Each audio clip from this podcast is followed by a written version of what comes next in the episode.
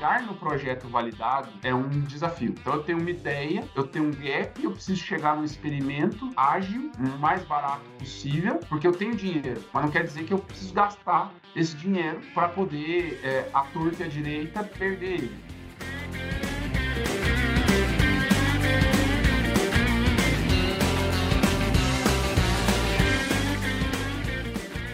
Bom dia, boa tarde, boa noite. Vamos começar mais um episódio dos Agilistas. Tem muito tempo que eu e Vinição estamos aqui, né, Vinição? Tudo bom, Vinição? Sentindo falta aí das discussões.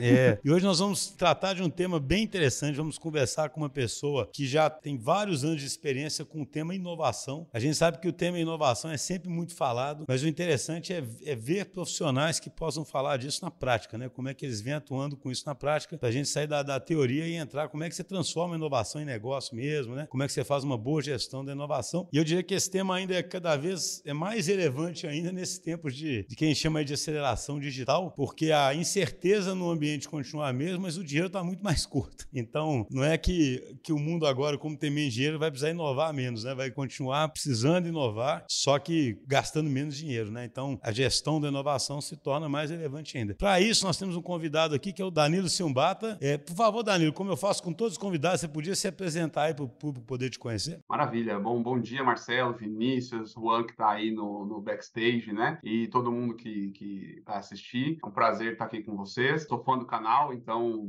sou suspeito aí, tenho, tenho um, um bias, tá? Mas, até porque sou agilista também, então é, tenho, tenho um viés aí forte, mas uma satisfação estar aqui com vocês, poder contar um pouquinho da minha trajetória. Bom, é, eu sou, sou paulistano, já vivi em alguns lugares aí do Brasil e do mundo. Tenho 41 anos, sou engenheiro de formação, também fiz economia a minha carreira toda voltada na área de gestão de inovação, quase 20 anos aí de, de carreira, e é um prazer poder estar aqui conversando um pouquinho com você sobre esse tema que eu tanto amo, estudo, participo, né? Tem a formação de um grupo técnico global aí desde 2019, pela ISO da inovação, né? Então, assim, é muito prazer poder falar isso com vocês, porque além de ser a minha profissão, é aquilo que, aquele ikigai, né? Aquilo que a gente encontra lá no meio ali, né? O que a gente gosta de fazer também. Então, nós vamos dar bem aqui, porque engenheiro e agilista é, Vinícius, nós vamos...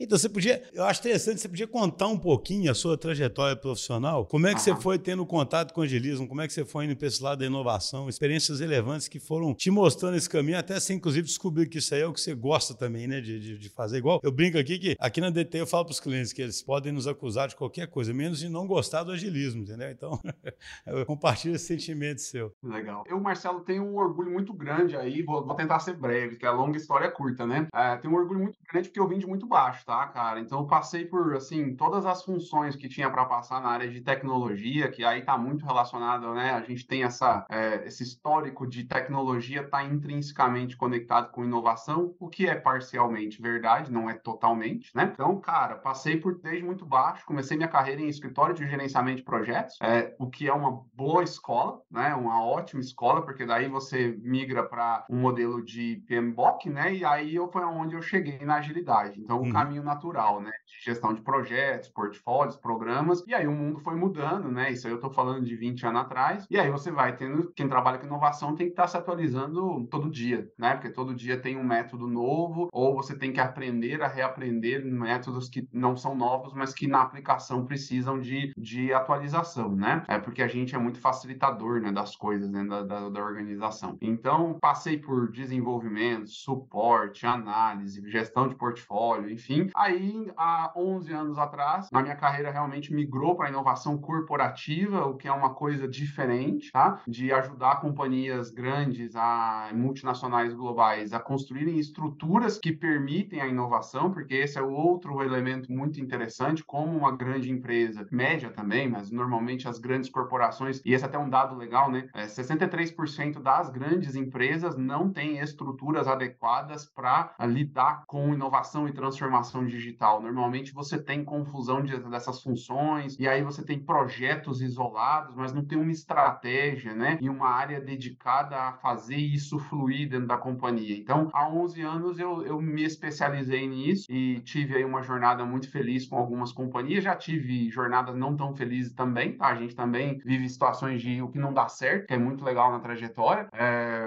então, dá para falar um pouco disso aqui também. Mas e aí o mundo virou um pouquinho, né? De 2015 para cá, o Brasil especialmente começou a, a, se envolver muito forte com inovação aberta, né? Esse movimento de startups, que é um ingrediente que é uma pimenta nesse caldeirão, né? Você imagina que 63% das empresas não tem estrutura para lidar com inovação e transformação digital. Quem dirá com inovação aberta, que é um bicho diferente, né? Uhum. Tem uma, uma startup que tem uma velocidade diferente, né? Que tem uma dinâmica muito antagônica ao que é uma grande empresa. Então, estou é, nesse movimento aí desde 2015, já fui fundador de dois hubs de inovação, fui para o lado empreendedor, né? De fundar também startup e depois voltei para o mundo corporativo, aonde estou hoje aqui liderando e conduzindo a, a estrutura de inovação do que a gente chama que é CASC, né? Que é o Centro de Agricultura e Supply Chain da Cargill aqui na América do Sul, com o mesmo desafio, ajudar a companhia a se estruturar para que as pessoas possam inovar mais, inovar melhor, inovar com estratégia e com eficiência, o que é um grande desafio, né, para as empresas. Resumo, é Sim. é isso. Acho uma pergunta que eu acho interessante é assim, é, pensando em inovação empresarial antes, sabe, antes da inovação aberta, igual você disse. Você disse um negócio que a gente sente muito aqui também até hoje, que é essa inadequação da estrutura, né, normalmente das empresas, né? Que tipo de desafio a inovação traz que a estrutura tradicional não é adequada para esse desafio? Por que isso, né? Porque é, existe um gap assim, todo mundo quer inovar, ou todo mundo quer fazer transformação digital, ou todo mundo quer responder mais rápido, quer explorar o ambiente, etc. Mas, a despeito disso, as empresas continuam presas em estruturas tradicionais. Então, queria ver na sua visão, quais são os desafios que a inovação traz a essa estrutura e por que, é tão difícil mudar, sabe, essa, essa, essas estruturas? Então, Marcelo, é assim, é, a empresa que ela chega num patamar de média ou grande empresa, principalmente as multinacionais, você tem um core business, né? Você tem um negócio padrão que ele sabe operar, a empresa sabe operar. Ela chegou nesse patamar porque ela tem seus méritos, né? Uhum. E esse é o primeiro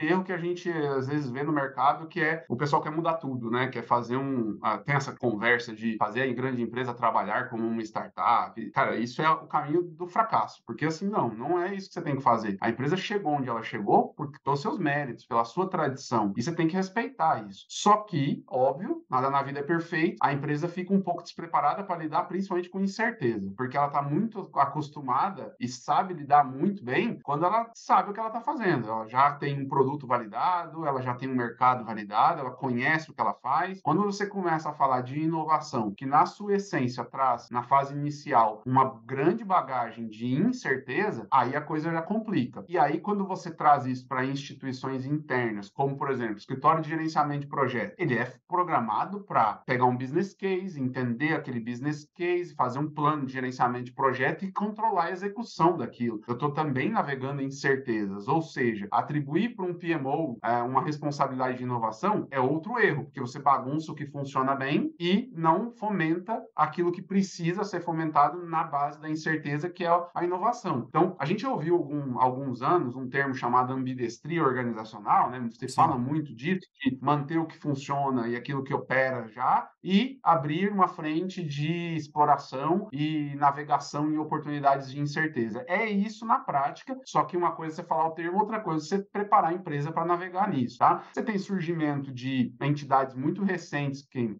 IMO, né, Innovation Management Office, Transformation Office, são tentativas e muito positivas de você fazer a tal da ambidestria funcionar dentro da, da organização, porque você precisa ter um modo paralelo que pensa diferente, mas que conversa end-to-end -end dentro da empresa, tá? E outra coisa que é legal de ver é que, assim, por exemplo, quando eu fundei Hub de Inovação, o grande porquê que eu fundei não era para atender as startups. A gente atendia, porque você tinha um viés de comunidade, né? E tinha um viés de ajudar essas novas empresas, né, nascentes a, a alavancar, acelerar. Mas o grande foco era nas grandes corporações, em hospedar células business to business dentro desse hub, porque em 2015 você não conseguia fazer isso dentro da empresa. A gente brincava que o, o sistema imunológico da empresa ele mata a incerteza e ele mata mesmo. Hoje já é diferente, né, Marcelo? Hoje a gente até nem acredito mais nesse modelo modelo. Eu acho que se não nascer dentro da empresa de alguma forma, a empresa em si não vai se tornar inovadora, porque não adianta você ter uma célula exploratória do lado de fora uhum. é, que não consegue se conectar do lado de dentro. Então, assim, são momentos de maturidade diferentes que o nosso ecossistema empresarial vem vivendo, mas que precisa ter atenção. E aí entra o tema, né? Você precisa ter liderança técnica e especializada nesse tema, porque a gente faz duas coisas dentro de inovação corporativa, que eu falo sempre, tá? Tem um, eu sou meio assim, você me desculpa, mas eu não gosto muito de firula, tá? Minha coisa é mais vida real. Na, na prática, um líder de inovação ele faz só duas coisas. Ele gerencia os medos da empresa e ele lidera os egos dentro da empresa. É lidera isso. O quê? Se você os... os egos, porque tudo que a gente faz dentro da companhia está envolvendo ou medo ou ego e não está errado. E a gente tem que desmistificar isso, tá, Marcelo? Ah, nosso ego é ruim, o medo é ruim, não é não. Todo mundo tem. É, é humano. Pode né? se estar ruim se você não medir, entendeu? Mas as pessoas não querem errar, não, gente. É, você, você quer erro no currículo? Você quer falar. Você já viu alguém falando: olha, a gente fez um projeto que demorou três anos, gastou 10 milhões e não deu resultado nenhum? Nunca. Então, assim, você tem que construir uma forma com que a empresa tenha segurança, mitigar esses medos, mitigar os erros, inclusive, para você poder ter os egos no lugar certo e avançar para frente com a inovação. E é difícil pra caramba, não é fácil fazer isso. Então, ô, Danilo, é bem, bem interessante esse ponto que você colocou, né? Tipo assim, de ter essa meio que uma unidade interna mais protegida, se eu entendi bem, que tem essa licença aí para funcionar mais ou menos parecido como startup lá dentro, né? E como é que, como é que você sabe que está dando certo? Como é que você, nos lugares que você já passou aí, na sua experiência? Não sei se você parece que, pelo que eu senti aí, parece que você tem uma, até pelas outras coisas que você fundou aí, dos hubs, assim, se você lembrar também de alguns casos interessantes que você observou isso acontecendo, dando certo, que são públicos, assim, que você, você puder citar, também seria legal. É, eu vou te citar um caso que foi muito, tem um carinho muito grande aí, o pessoal da Randon, aí tô remontando aqui a 2017, e foi exatamente uma empresa que queria se oxigenar e justamente não conseguia fazer isso internamente, mas fez com uma maestria muito grande fora, escolheu as brigas certas, fez isso dar resultado e conseguiu internalizar isso hoje é um pilar estratégico da companhia. E a palavra que eu te diria que é o elemento decisor de sucesso ou de fracasso, na minha experiência, é exatamente essa, tá? Estratégia. O quanto a inovação está presente e relacionada à estratégia da companhia. Porque se tiver fortemente relacionada, você vai ter um ambiente onde você consegue puxar a discussão e desenvolver o trabalho. Quando a inovação é uma coisa que, assim, é legal ter, é, ninguém vai dizer que não quer fazer inovação, né, pessoal? Acho que é bem. Ninguém, nenhum executivo vai cometer esse suicídio, né, de ignorar e falar, não, nós não precisamos inovar. Mas entre o que se fala e o que se promove, tem um gap aí, né? É, o quanto isso está presente no dia a dia. Então, a estratégia, ela é o que direciona tudo. Eu digo que todo líder de inovação tem que se fazer cinco perguntas.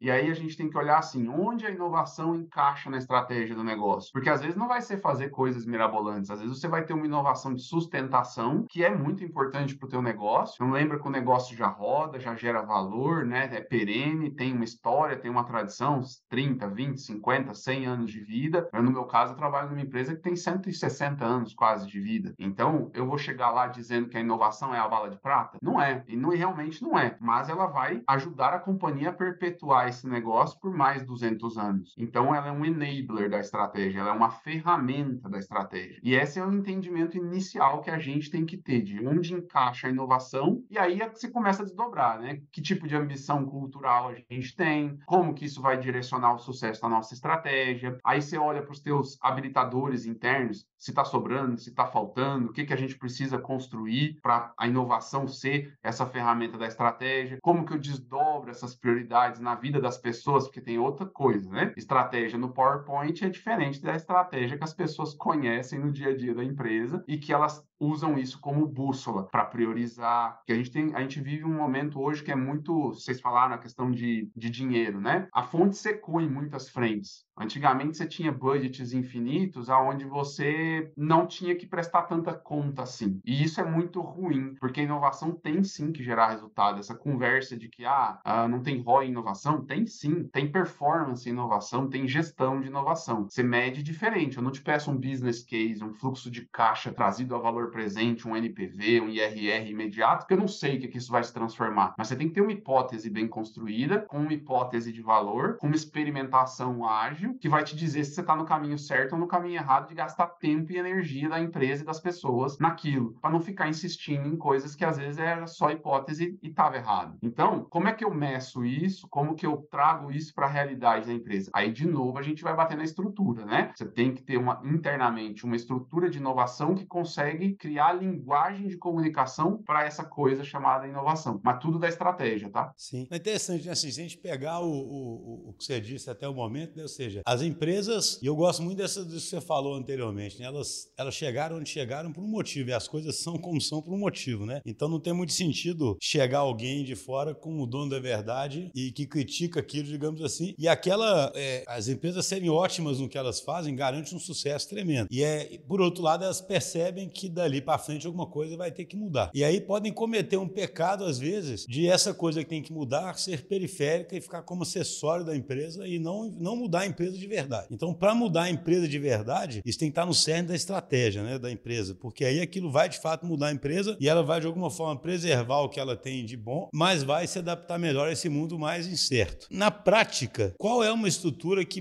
que, que realmente desdobra essa estratégia? Né? Porque, assim, da mesma forma que muitas vezes não vira estratégia, às vezes vira estratégia, mas vira só palavras, né? É uma estratégia, mas é só, é só numa declaração, num lugar ali, porque, é, igual você disse, é difícil sair do status quo, né? A empresa é dragada porque ela sabe fazer bem. O dilema da inovação é justamente esse mesmo, né? Assim, é muito mais fácil você continuar fazendo o que você sabe fazer bem, muito mais fácil achar que aquela coisa que você está tentando, ah, aquilo é bobeira, não vai dar certo, não. E principalmente esses momentos agora de mais pressão, né? Como é que você cria uma estrutura que seja realmente habilitadora para isso acontecer e que traz a estratégia para o jogo, sabe? Então, aí você fez a pergunta de um milhão de dólares, né? Mas bacana, vamos sobre isso aí. É, assim, ó, primeiro eu acho que perfeito sua colocação e antes de responder, não tem bala de prata de novo, tá? Não tem verdade absoluta não, gente. A gente vai somando, né, aprendizados e, e experiências, né? Tem que estudar muito, tá? Então, noção, eu particularmente, eu tenho três especializações em gestão de inovação e não para não, mas fazendo mestrado agora em inovação estratégica, tá aprendendo sempre, porque esse ferramental ele muda bastante para fazer isso que você tá falando. Mas acho que eu vou tentar resumir aqui em alguns elementos, só que antes de, de entrar nisso, é importante a gente ver alguns dados de mercado. Dois, principalmente. Primeiro, assim, quando você fala em desenvolver inovação, a gente tem uma crença errada de que isso vai acontecer organicamente na organização. E é mentira. Pesquisas dizem isso pra gente. Tem uma pesquisa do MIT que mostra isso, que fala, ó, esse tipo de organização e de estrutura não acontece organicamente. Você precisa ter uma, uma entidade interna que vai gerar conexão entre o teu sistema organizacional, as pessoas e a estratégia, tá? E um outro dado de pesquisa, que é da McKinsey, esse é bem legal, eu sempre uso isso, que é assim, quando a gente fala em inovação, você tem oito grandes capacidades, tá? Que a empresa tem que desenvolver para conseguir trazer resultado por meio da inovação. E, às vezes, você olha e fala assim, ah, são oito. Então, quer dizer que se eu for bom, né? Às vezes a empresa não vai dominar os oito, mas aí eu vou começar dominando um, dois, três, quatro, né? Pô, tô na metade, vai gerar algum resultado. Aí eu sinto muito em dizer, de novo, dado de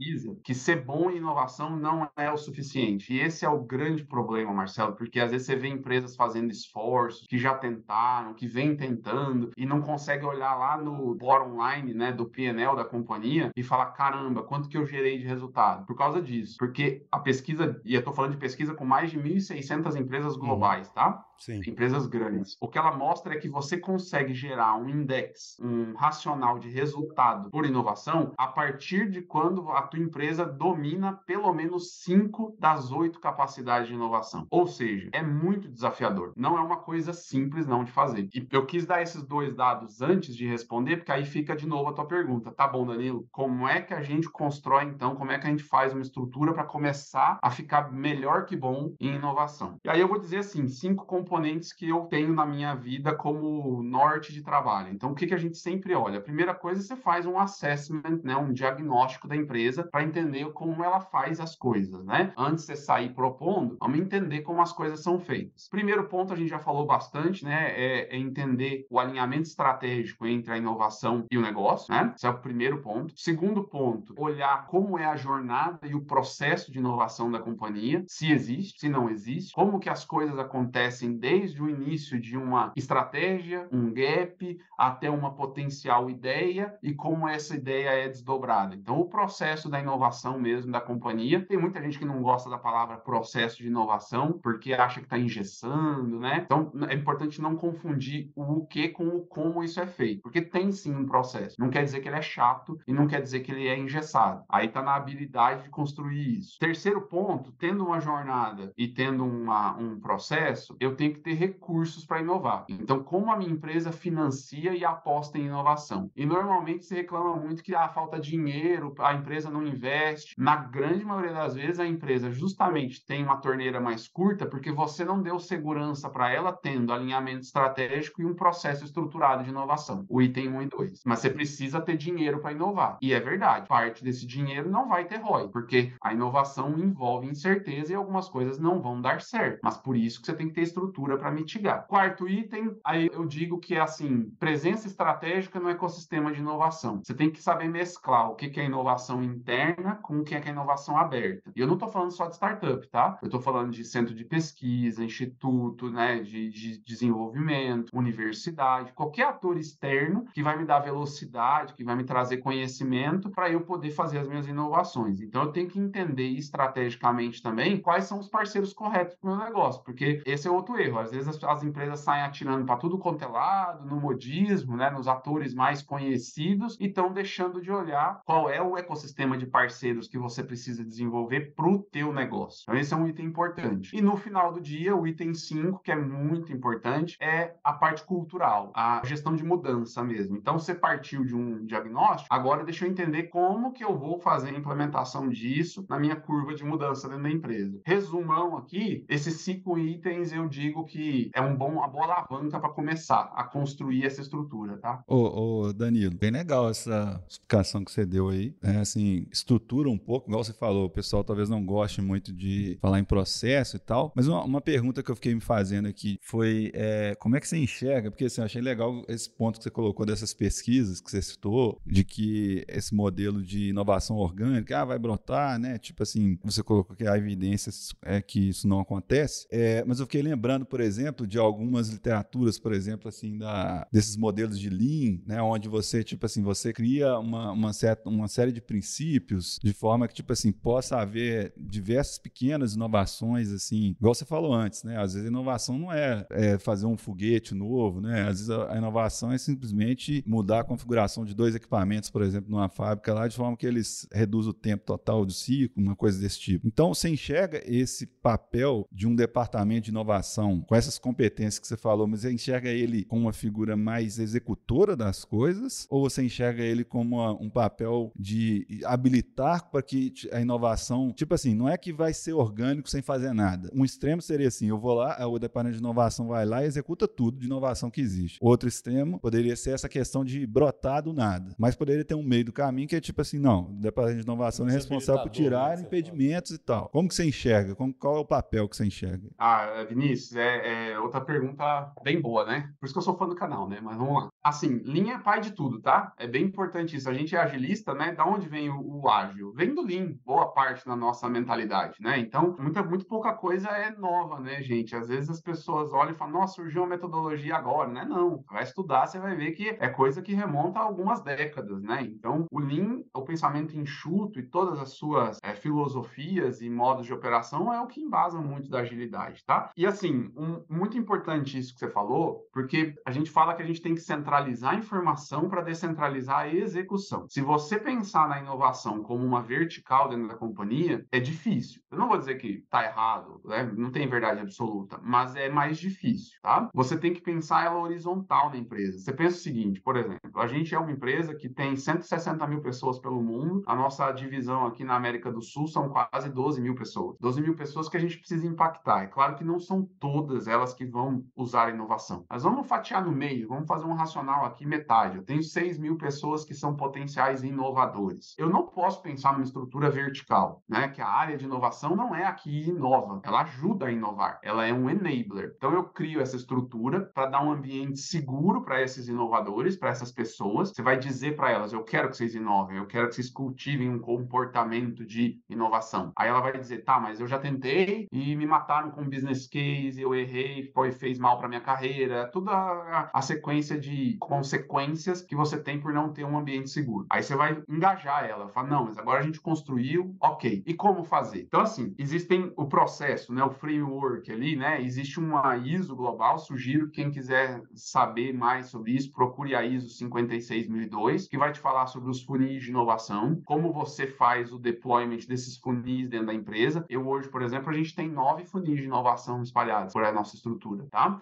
E podem ser vários, assim como pode ser só um, vai depender da estrutura da empresa. Mas o que é importante é engajar as pessoas nas oportunidades, refinar essas oportunidades, chegar nas hipóteses e aí desenhar o que vai ser um experimento. A nossa máquina de inovação hoje é muito focada em experimentação, porque assim, normalmente a empresa já tem um programa de gerenciamento de projetos muito sólido. Lembra que a gente falou da reputação, né, e da, da solidez. Então fazer projeto não é muito problema, tá? Quando cai lá na mão do PMO ou do que quiser chamar, vai, vai escalar. Agora, chegar no projeto validado é um desafio. Então eu tenho uma ideia, eu tenho um gap, eu preciso chegar no experimento ágil, mais barato possível, porque eu tenho dinheiro, mas não quer dizer que eu preciso gastar esse dinheiro para poder, é, a torta e a direita, perder ele. Né? Você gera eficiência econômica na companhia. Então, você ter uma ideia, hoje a gente conseguiu reduzir em 40 vezes o que era tempo e dinheiro investido em iniciativas de inovação, tá? É muita coisa. Isso traz segurança para a companhia. Você consegue ter aquela máxima de ser mais ágil e mais inteligente dentro da empresa. Então, é, fazer isso acontecer tem que ser descentralizado. E aí eu tenho 270 pessoas que são partners, que são champions, lado a lado, que desenvolvem essa inovação comigo pela organização. Você não vai conseguir chegar nas pessoas e levar os métodos, levar a forma de fazer numa estrutura vertical. Agora, nessa estrutura, aí sim, o processo, né, como a empresa tem que se organizar, isso é uma coisa que é, cabe uma liderança específica e dedicada para isso, tá?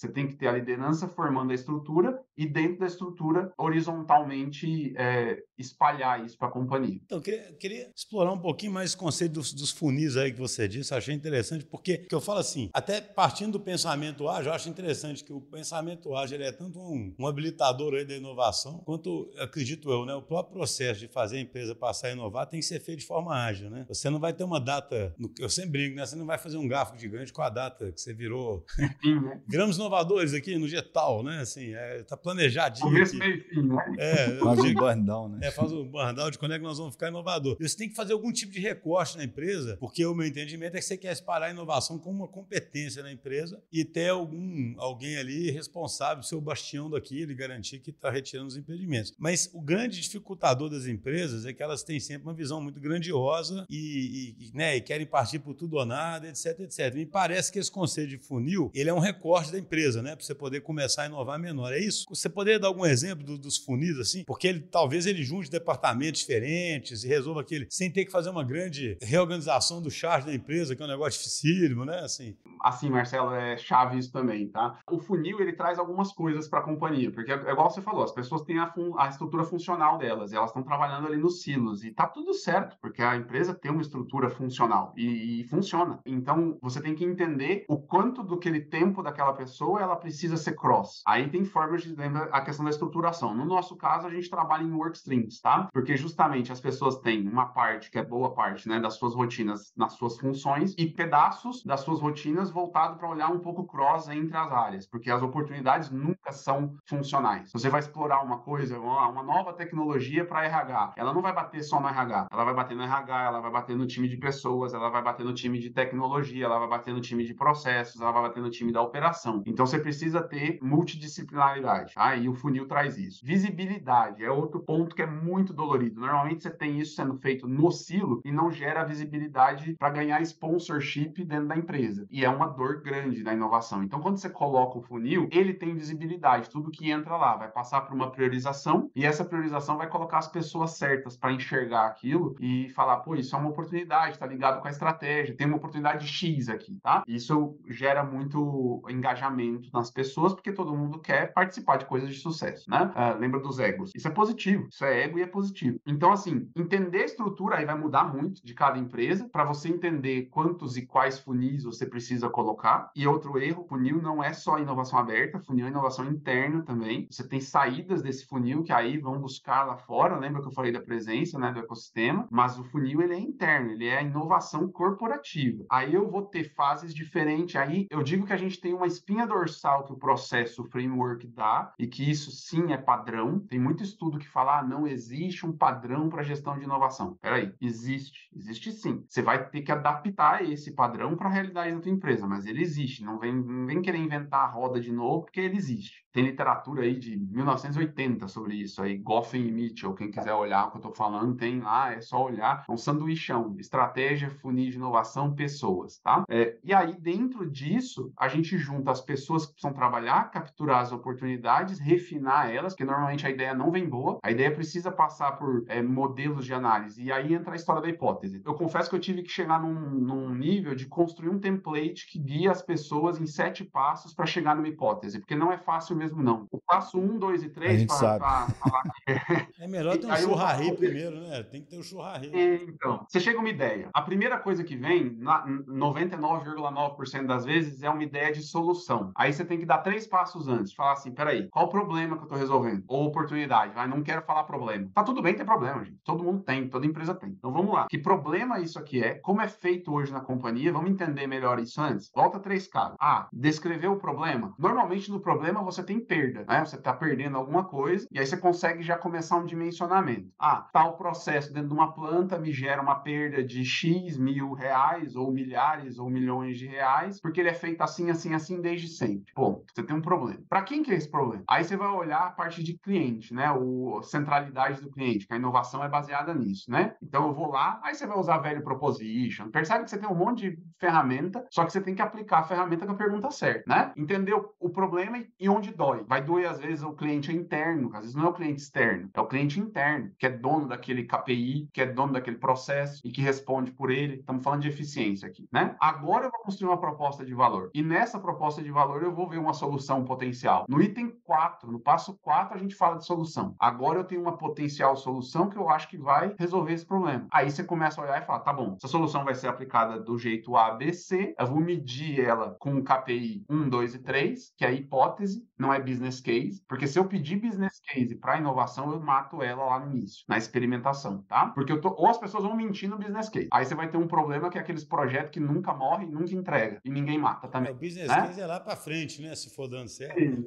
Exatamente. Só para não me perder aqui, desculpa, assim, os funis são espaços onde você consegue formar times multidisciplinares, né, para resolver certos problemas, né, que são dessa natureza mais interativa, mais multidisciplinar, mais exploratória. É só uma curiosidade mesmo, assim, até para vencer obstáculos na empresa, se você puder dar exemplo, os funis, ah. eles são arbitrariamente definidos conforme grandes dores que a empresa sente, ou eles são definidos a partir do fluxo de geração de valor, eles são temporários, entendeu? Que é um jeito de você não ter que mudar a estrutura da empresa, ao mesmo tempo criar um espaço de apoio para os times É uma dúvida que eu fiquei aqui também, se eles são geográficos, né? Porque você falou que tem uma distribuição muito. A, a empresa é muito grande, né? Eles são setoriais, muito legal essa pergunta, porque o funil é um órgão vivo. É o que você falou, não tem começo, meio e fim, ele está ali ativo. Então você pega uma área, vamos lá, dá um exemplo aqui, por exemplo. Na nossa estrutura de organização hoje, a gente tem a divisão de agricultura e supply chain, e dentro dessa divisão eu tenho as work streams, e aí eu tenho os funis, para servir a cada uma dessas work streams. Então eu tenho lá, por exemplo, um funil de, vamos dizer aqui, operações de portos, por exemplo. Dentro de operations eu tenho portos, plantas e armazéns. Tá? Um exemplo aqui. Tem um funil para portos, tem um funil para plantas e tem um funil para armazéns, tá? Dentro desse funil, aí você estrutura e forma um comitê de inovação que você vai treinar nas metodologias de inovação, na mentalidade de inovação. Lembra das capacidades que eu falei lá no começo? Você vai pegar essas pessoas que são multidisciplinares, que é gente que entende do negócio, gente que entende das dores. Por isso que eu falo que inovação é pessoas. A área de inovação, ela capacita e dá campo para essas pessoas que conhecem as dores do negócio, postular ideias e oportunidades e você ajuda elas a colocar isso em prática. Então você forma o um comitê especializado e ele é cross, você vai pegar pessoas que têm uma visão mais holística possível daquilo e aí você estruturou o funil. Aí você começa a fazer a disseminação da inovação. Você vai nas pessoas e começa, aí você faz campanha, você faz ideation, você faz problem solving, você faz desafio, porque aí você está preparado para receber esse insumo, esse material bruto que vai chegar, que são as ideias. Para essas pessoas avaliarem, priorizarem, e aí a gente começa a ter uma pesca de arpão, porque você começa a focar energia, tempo para refinar o que vale mais para a empresa naquele momento. Mas o funil é vivo e é constante. Então você pensa que você começa a analisar a saúde desse funil justamente de você pode fazer KPI desde a estratégia. Então pega o desdobramento, o breakdown da estratégia falando assim, eu tinha um planejamento estratégico do ano passado, eu tinha determinados pilares na minha estratégia, eu tinha determinados projetos, tinha um gap lá. Agora eu tenho a visão dos funis também. Quantas ideias entraram? Quantas dessas ideias a gente aprovou? Quantas a gente experimentou e quantos experimentos validaram e viraram projeto lá no final? Esse é o ROI da inovação, percebe? No final eu entreguei um projeto validado para daí sim ganhar funding pesado e tá escalando como projeto na companhia por um, dois, três, dependendo do projeto, mais anos, né? Mas o ciclo de experimentação ele tem que ser o mais ágil possível, tá? Hoje eu trabalho com 90 a 180 dias. Tá? Isso depende da natureza do negócio. Por exemplo, a gente tem muita coisa que depende de safra, né? Então, o nosso ciclo, às vezes, é um pouquinho maior, 180. Coisa que é tecnologia, enfim, 90 dias, você tem que ter agilidade para conseguir dizer, ó, o que eu imaginava daquela potencial solução, tinha nada a ver, tá vendo? Fiz o experimento, gastei lá 10 mil, 20 mil, 30 mil dólares, não mais 1 milhão, 2 milhões em projeto, né? E validei ou não validei. E segue a vida. Fluxo contínuo, tá? O funil é, é vivo. Ah, muito bacana. Nós estamos, infelizmente, chegando ao final aqui do é. nosso tempo. Tive várias ideias para novos episódios. É. Não, achei bacana porque, para mim, esses, esses funis em, em, operação da forma plena, comunicando bem com a empresa e recebendo né, as demandas, etc., eles são a própria materialização da estratégia, né? que é o, que, é o, o, que você colocou no começo, né? ou seja, não é uma coisa abandonada em algum lugar, não é uma coisa que alguém lembra, né? ou seja, aquilo fica vivo dentro da empresa, se relacionando com a empresa e gerando resultado e provocando o próprio C-Level aí a fazer aquilo acontecer. Né? E aí você fecha fecha esse ciclo né, de materialização desse. Marcelo, só um ponto importante, cara. Quando eu falo de visibilidade, é visibilidade de várias formas. Você percebe que isso que você falou, você consegue ter KPIs e gestão de inovação que vai para a pauta executiva. Então você tem aquela mirada ambidestra, aí você tem agora, você tem indicadores de performance de projetos tradicionais que você está olhando, quanto eu estou investindo, em que fase meus projetos estão, como que eles estão andando, né? É o que se observa. E eu estou olhando agora, eu tenho materializado a inovação na minha outra mão, para dizer onde uma coisa está combinando com a outra. Então, aquilo que é subjetivo na organização passa a ser muito verdadeiro e real e presente. Então, isso tem um ganho enorme aí, tá? Dani, muito obrigado. Acho que a, grande, grande lição desse episódio é isso, né? Muita gente fala isso, mas você conseguiu mostrar de uma forma bem prática. Ou seja, o fato de ser inovação não quer dizer que é desestruturado ou que não tem um arcabouço que está fazendo aquilo acontecer. É claro, se a empresa vai ser capacidade ou não de inovar, vai ser ela executar bem esse processo, habilitar bem as pessoas, criar bem as interações, remover os impedimentos, criar um ambiente frutífero, né? Mas não quer dizer que brota e pronto, né? Assim, o ser humano é muito extremo mesmo, né? Ou ele quer ter inovação totalmente sob controle num departamento, ou ele quer que brota de algum jeito, né? Já que eu estou falando disso, né? E na verdade existe um meio do caminho aí que você cria um habilitador na empresa, tem uma estrutura mais ou menos uma template que você adapta, mas faz o negócio acontecer, né? Cara, muito obrigado aí. Espero que a gente possa contar com você em outros episódios também. Vem aqui em BH pra gente comer um pão de queijo aqui. Ué, com certeza. A gente tem, a gente tem planta aí em Uberlândia, né? Então vai ficar pertinho, né? Então, é, e aí é onde a gente coloca agilidade para funcionar, tá, pessoal? Porque como a mentalidade do experimento é ágil, aí você muda a chave para poder colocar agilidade em prática. É importante isso também. Beleza. Valeu, muito obrigado. Convite para se tiver em BH nos visitar. Um grande abraço. Grande abraço. Valeu, pessoal.